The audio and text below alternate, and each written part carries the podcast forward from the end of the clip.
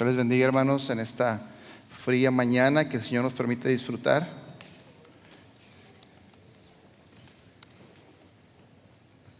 Esperamos que el Señor nos mantenga en ese calorcito, ¿verdad? Y no enfermarnos. Ahorita por quitarme la máscara rápido se me atoró el micrófono y por eso estuve ahí abajo batallando un poco, pero gracias a Dios que estamos aquí, amén. Hace unos días leía la historia de Joel Joel tenía una cita importante y decidió salir cinco minutos antes para no llegar tarde. Sin embargo, como a veces nos pasa, cuando queremos llegar temprano, algo se atraviesa en el camino o algo sucede antes de salir. Y resulta que Joel, antes de salir, recibe una llamada que entra a su teléfono en la oficina y precisamente en esa llamada se extendió cinco minutos los minutos que él pensaba llegar temprano. Y un poco molesto, Joel sale de su cita y llega a una intersección donde él se da cuenta que cinco minutos antes acababa de suceder un accidente muy, muy grave donde ambos conductores fallecen. Ambos conductores pierden la vida. Y bueno, hay una imagen ahí, me parece, donde se ve un poco cómo quedó la situación, cómo quedó el vehículo. Y es que en la vida, hermanos, vivimos cosas así, inesperadas. Vivimos cosas que no sabemos. Hace algunos días, precisamente hace el domingo pasado, recibíamos la noticia triste de una grande amiga de nuestra infancia, de nuestra familia por años, creciendo juntos en la iglesia y también su esposo eh, muere. Y son noticias que no esperamos y para los, los no creyentes, aquellos que no han confiado en Jesucristo como su único y suficiente Salvador, podría ser, podrían venir preguntas y decir, bueno, oye, qué triste, qué, o qué mala suerte, o qué buena suerte. Pero esta mañana, queridos hermanos, basándonos en Hechos capítulo 23, Ah, vamos a hablar de esa idea de la suerte. ¿Es la suerte o es la providencia de Dios? ¿Alguna vez se ha preguntado usted eso? ¿Es la suerte? ¿Tengo buena suerte, mala suerte o es precisamente Dios o el Señor quien controla mi vida? Ahora sabemos que para nosotros como creyentes no es la suerte, sino es nuestro Señor quien controla y quien guía nuestra vida. Yo quisiera que leyéramos ahí en capítulo 23 del libro de los Hechos, vamos a continuar con la historia de Pablo y las dificultades que él enfrentó en su vida y cómo Dios tenía un plan para él. Si, vamos al capítulo 23 de Hechos, usted se va a dar cuenta en el versículo 11, dice, a la noche siguiente se le presentó el Señor y le dijo, ten ánimo Pablo pues como has testificado de mí en Jerusalén, así es necesario que testifiques también en Roma. Venido el día, algunos de los judíos tramaron, versículo 12, un complot y se juramentaron bajo maldición, diciendo que no comerían ni beberían hasta que hubiesen dado muerte a Pablo. Eran más de 40 los que habían hecho esta conjuración, los cuales fueron a los principales sacerdotes y a los ancianos y dijeron, nosotros, no hemos nosotros nos hemos juramentado bajo maldición a no gustar nada hasta que hayamos dado muerte a Pablo.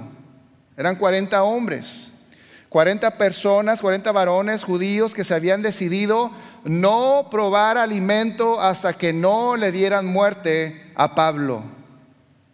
Vaya circunstancia difícil.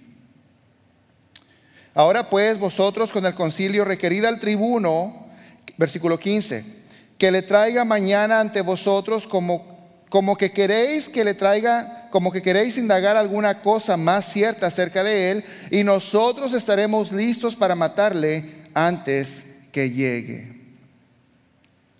Ya tenían su plan, y uno podría decir, bueno, es mala suerte o es oposición.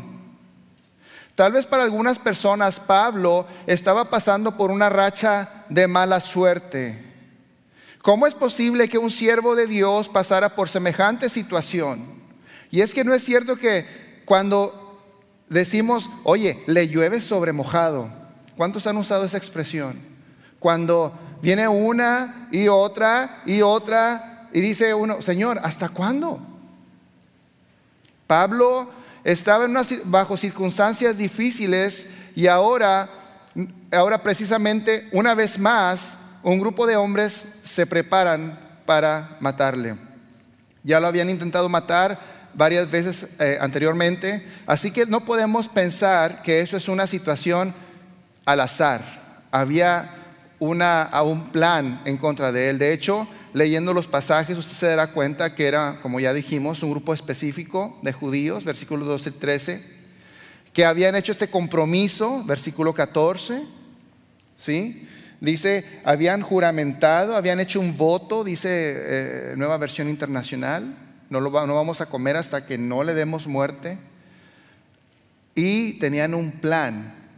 Yo no sé si usted haya vivido alguna circunstancia en la que alguien le odie tanto que quiera llegar a tal grado de decir, yo no voy a comer hasta que no lo vea destruido, hasta que no lo vea muerto. Era un grupo específico como de 40 con un objetivo específico y un plan en concreto, destruir su vida. Y sabe, querido hermano, que en ocasiones Dios va a permitir la oposición en nuestras vidas, en nuestros planes, aun cuando estamos tratando de servirle a Él. Yo diría, querido hermano, querido hermana, que aun cuando más nos preparamos, cuando más decimos, ahora sí, Señor, aquí estoy, más oposición vamos a vivir. Y como lo hemos visto anteriormente en otras predicaciones y a lo largo de la vida de Pablo, incluso oposición de nuestra misma gente, incluso oposición de nuestra misma familia, de los que pensamos que nos pueden ayudar. Eh, Pablo era eh, judío, y era su mismo pueblo quien lo quería destruir por las razones de seguir a Cristo. Pero ¿era la oposición o era mala suerte? Definitivamente una oposición que, que Dios estaba usando para formar y trabajar la vida de, de Pablo. Continuamos leyendo, queridos hermanos, y ahí en el versículo 16 eh, la, situación da un giro muy interesante. En el versículo 16 dice la palabra de Dios, del, del 16 al 22 dice lo siguiente. Mas el hijo de la hermana de Pablo, es decir, su sobrino, oyendo hablar de la celda, fue y entró en la fortaleza y dio aviso a Pablo. Pablo, llamando a uno de los centuriones, dijo, lleva a ese joven ante el tribuno, porque tiene cierto aviso que darle. Él entonces tomándole le llevó al tribuno y dijo, el preso Pablo me llamó y me rogó que trajese ante ti a este joven que tiene algo que hablarte. El tribuno tomándole de la mano y, y retirándose aparte le preguntó, ¿qué es lo que tienes que decirme? Él le dijo, los judíos han convenido en rogarte que mañana lleves a Pablo ante el concilio como que van a inquirir alguna cosa más acerca de él, pero tú no les creas, porque más de 40 hombres de ellos acechan, los cuales se han juramentado bajo maldición o bajo voto, a no comer ni beber hasta que le hayan dado muerte, y ahora están listos esperando tu promesa. Entonces el tribuno despidió al joven mandándole que a nadie dijese que le había dado aviso de esto. Eh, pareciera, ¿verdad? Ahora eh, vemos, la pregunta que tenemos es, bueno, ¿es buena suerte o es providencia? ¿Sí? Es buena suerte, podríamos decir, ah, qué buena suerte, qué bueno que, que ese muchacho estaba allí. Qué bueno que pudo escuchar del plan y dar aviso y qué bueno pues que era el sobrino de Pablo. Mucha gente cree, queridos hermanos, en la buena suerte o en el karma inclusive, o muchas veces este, por ahí escuchamos en la televisión, ¿verdad? Algunos artistas dicen, ah, quiero mandar mis buenas vibras, o tiene malas vibras, ¿verdad? Como diciendo algo negativo que me manda o que me... Pues nosotros como creyentes, hermanos, no creemos en eso.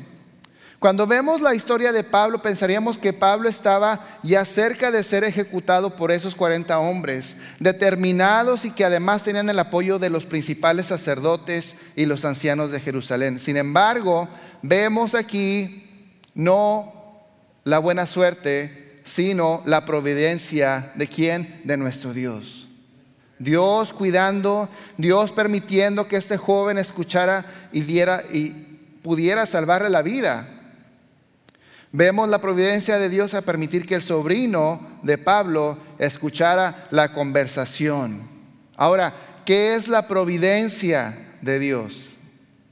Dice el autor eh, John Finberg, dice que la providencia tiene que ver con la presencia de Dios o el conocimiento previo de que las cosas que ocurren y la provisión que Él da para que su voluntad sea cumplida.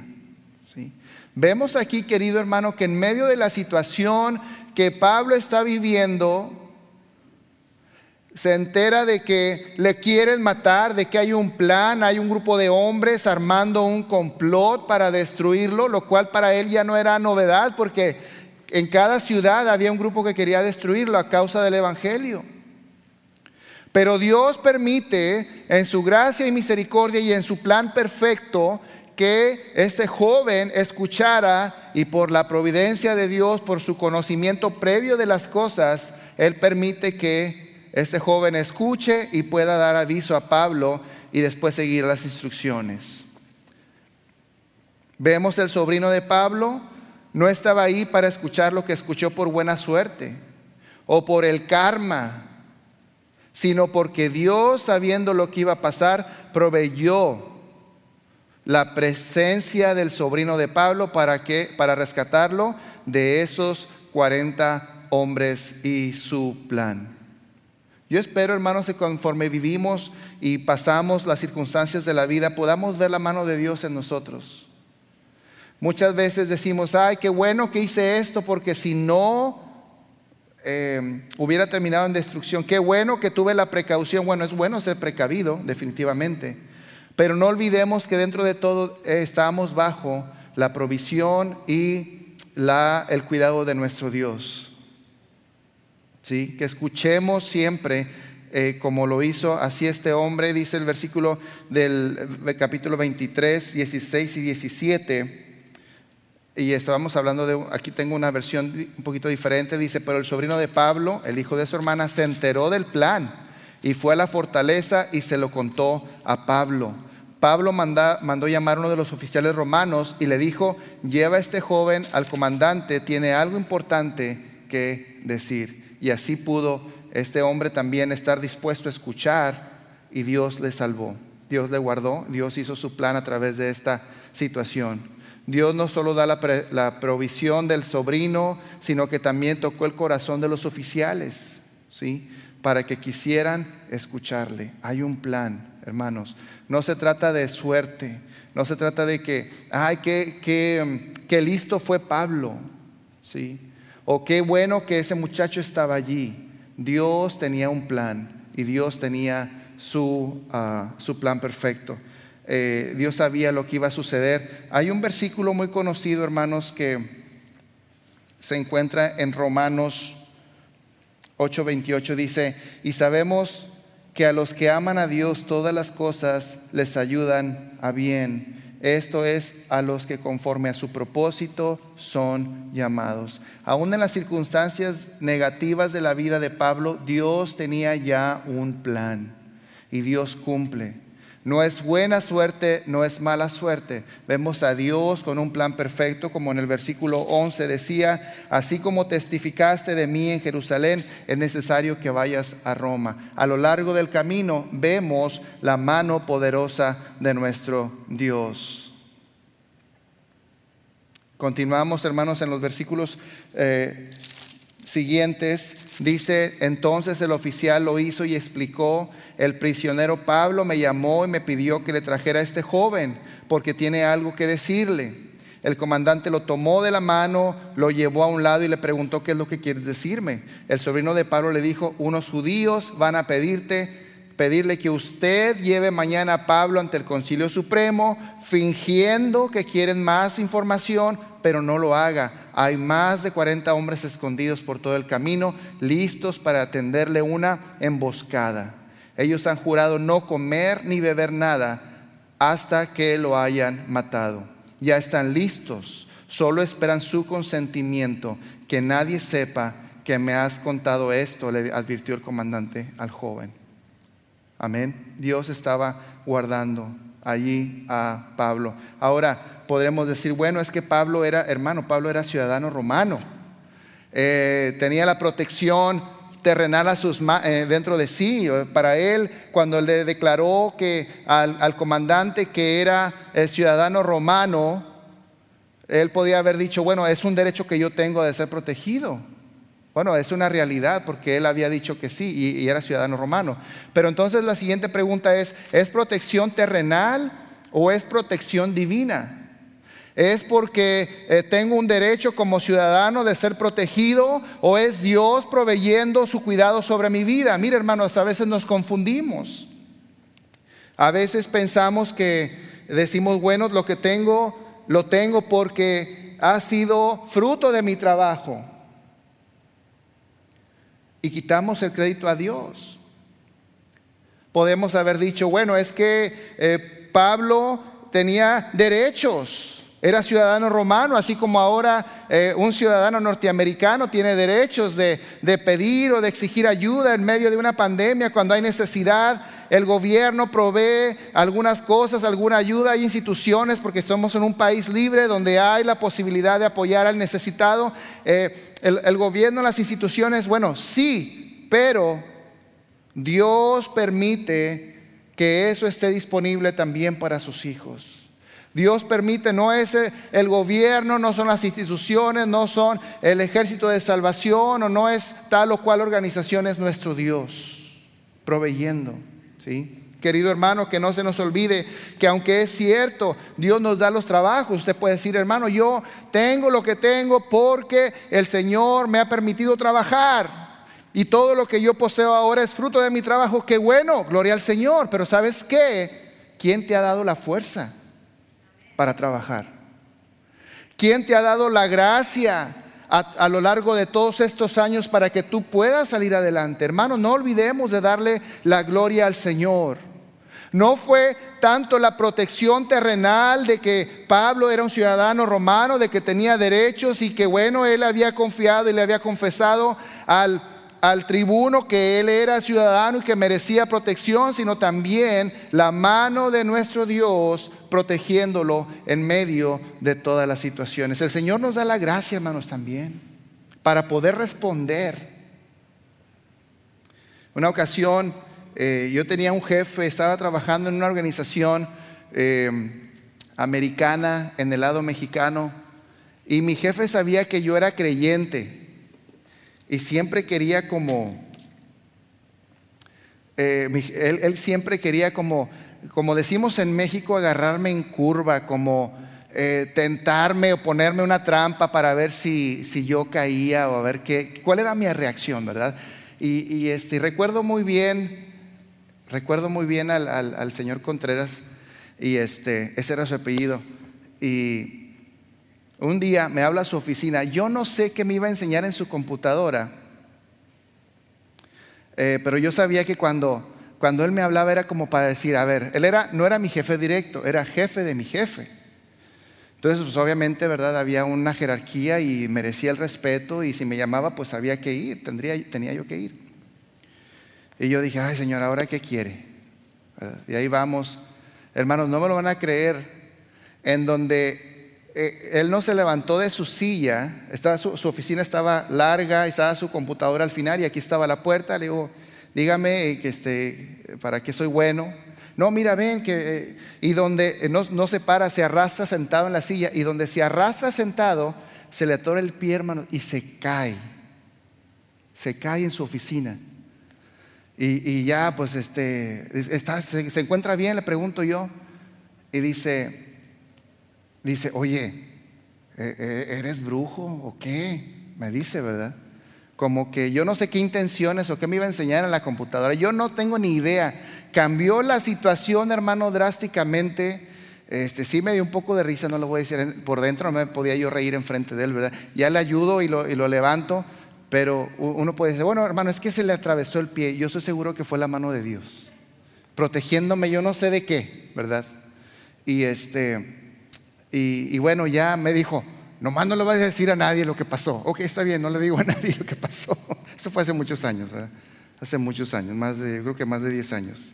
Hermanos, a veces no le damos el crédito al Señor que Él merece. No fue la protección terrenal, sino la protección divina.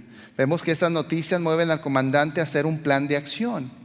Mientras podríamos pensar que lo que están haciendo era su deber de proteger a Pablo, ¿verdad? Sabemos que Dios estaba eh, eh, allí. Dios le acababa de decir a Pablo que esa noche, dice el versículo 11, como ya lo dijimos, esa noche el Señor se le apareció a Pablo y le dijo, ten ánimo Pablo, así como has sido mi testigo aquí en Jerusalén, debes de predicar la buena noticia en Roma.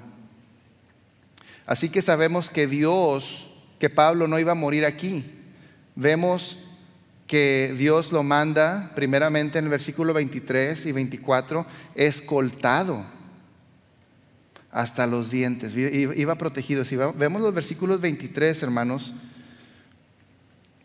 ahí del, versículo 23 del capítulo 23 dice, eh, entonces el comandante llamó a dos de sus oficiales y les dio la siguiente orden, preparen a 200 soldados para que vayan a Cesarea esta noche a las nueve Lleven también 200 lanceros y 70 hombres de a caballo.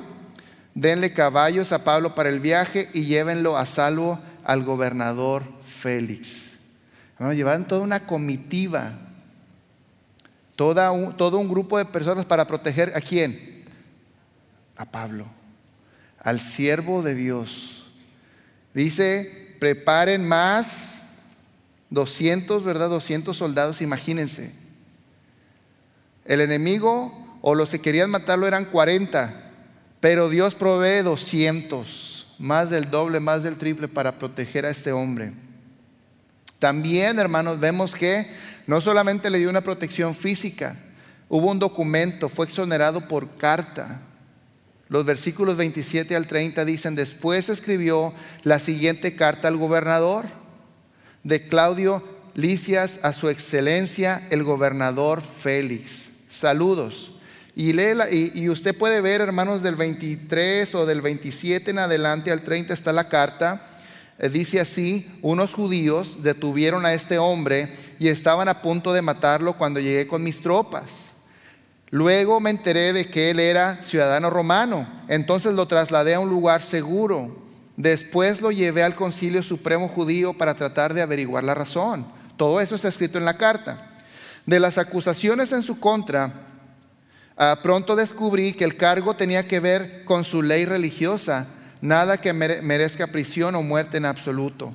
Pero cuando se me informó de un complot para matarlo, se lo envía a usted de inmediato. Les he dicho a sus acusadores que presenten los cargos ante usted. Lo está mandando hacia otra, a otra corte, por así decirlo. Pablo fue, queridos hermanos, protegido hasta el final del viaje. La mano poderosa de Dios usando también al, pueblo romano, eh, usando también a los, al gobierno. Dice versículo 31 al 35, así que esa noche, tal como se les había ordenado, los soldados llevaron a Pablo tan lejos como Antípatris a la mañana siguiente ellos regresaron a la fortaleza, mientras que las tropas de a caballo trasladaron a Pablo hasta Cesarea. Cuando llegaron a Cesarea, lo presentaron ante el gobernador Félix y le, entregaron la carta. El gobernador la leyó y después le preguntó a Pablo de qué provincia era. De Cilicia contestó eh, Pablo. Yo mismo oiré tu caso cuando lleguen los que te acusan, le dijo el gobernador.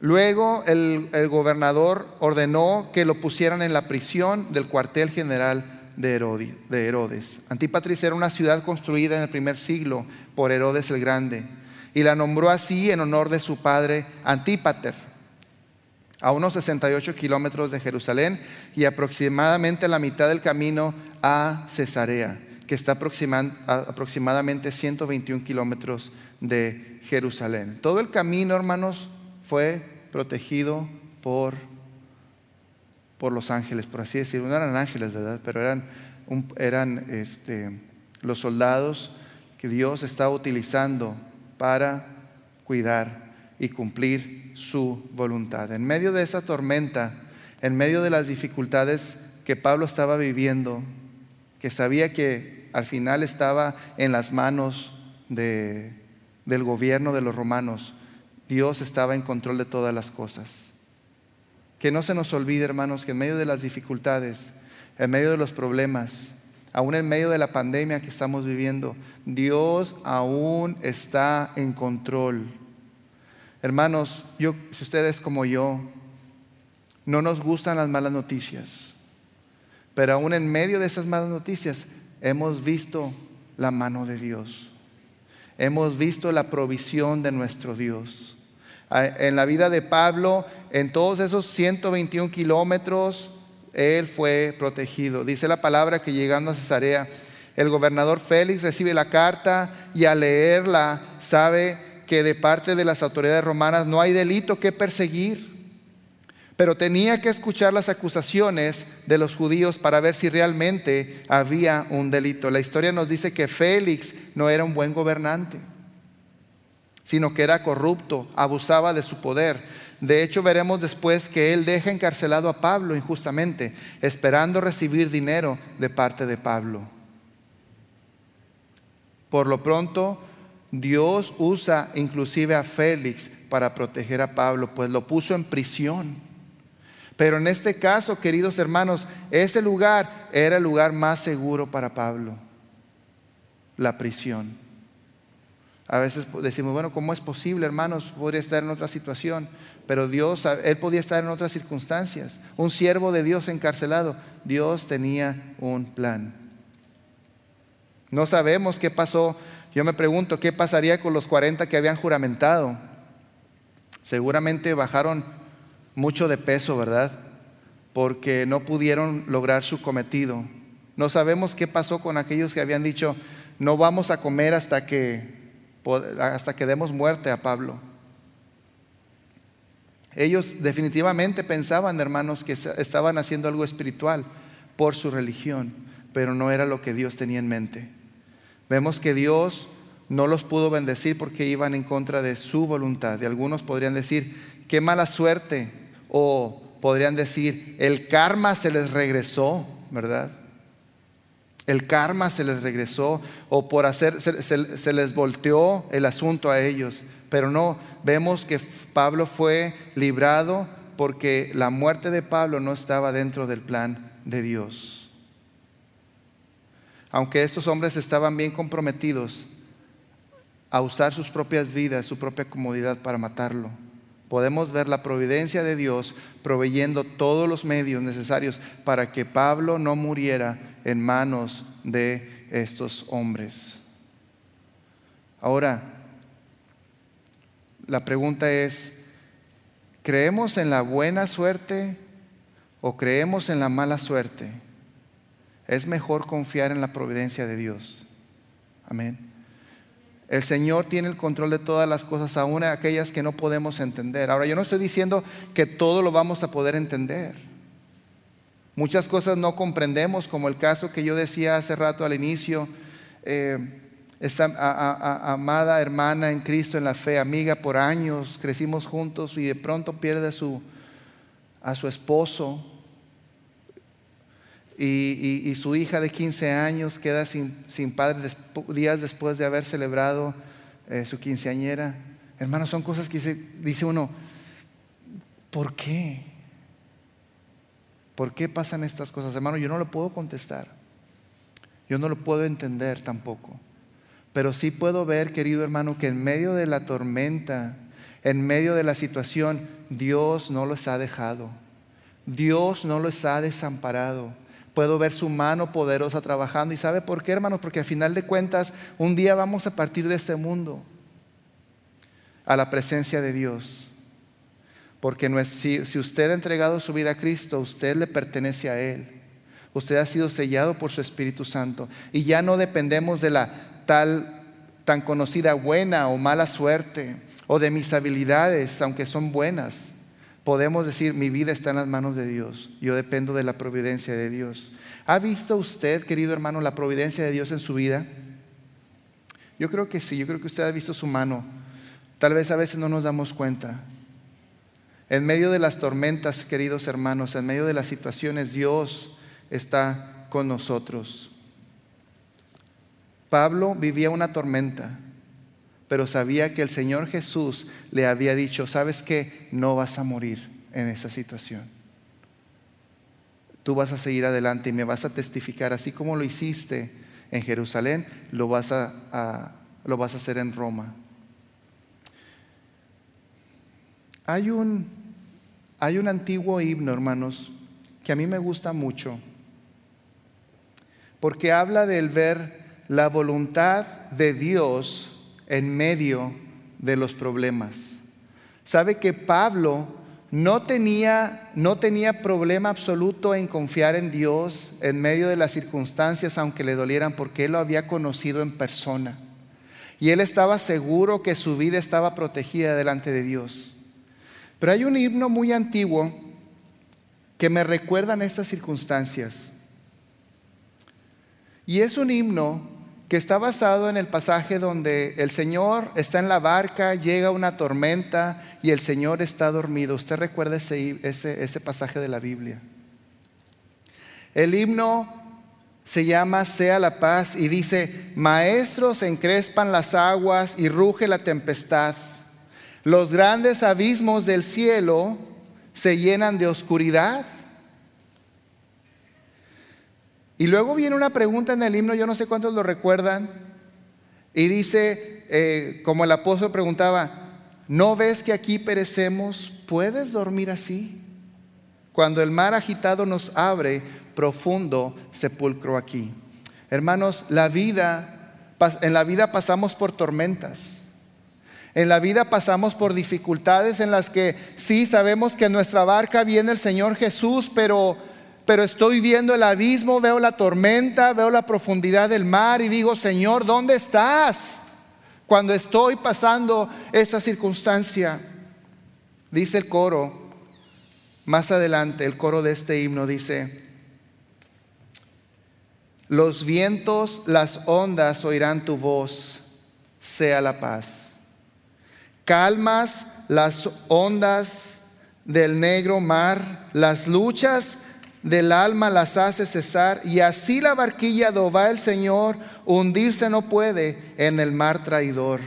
Doquier se cumple tu voluntad, sea la paz, sea la paz. Hermanos, doquier, una palabra antigua para decir anywhere, donde quiera se cumple la voluntad del Señor. ¿Por qué no oramos, hermanos? Yo no sé qué tormenta estés pasando, pero quiero decirte que así como en esa barca, el Señor Jesús fue suficiente para con su voz calmar la tempestad. La voz del Señor Jesús fue suficiente para fortalecer la vida de Pablo en medio de todos estos altibajos que él vivió, problemas, luchas. Aún hoy el Señor te puede dar esa paz que tú quieres, que tú necesitas. Ponte de pie y vamos a orar. Bendito Señor, gracias por tu palabra. Señor, la vida de Pablo nos ilustra y nos inspira a seguir adelante caminando tomados de tu mano, Señor, pero tenemos que reconocer que en medio de esta pandemia, en medio de las enfermedades, en medio de las muertes, a veces parece que no vemos la salida. Pero como en este himno decía, Señor, tu voz se escucha en la inmensidad sea la paz, sea la paz, porque tu, tu voz es suficiente, tu presencia es suficiente. Te amamos, Señor. Si hay alguien aquí que, que necesita desesperadamente de esa paz, quiero decirte que solo Jesucristo te la puede dar. Jesucristo te ama y Jesucristo te ofrece una paz inmensa que nadie ni el dinero, nadie más te puede dar, solamente Él, porque Él, Él es suficiente. Señor, gracias por tu palabra. En el glorioso nombre de Cristo oramos. Amén.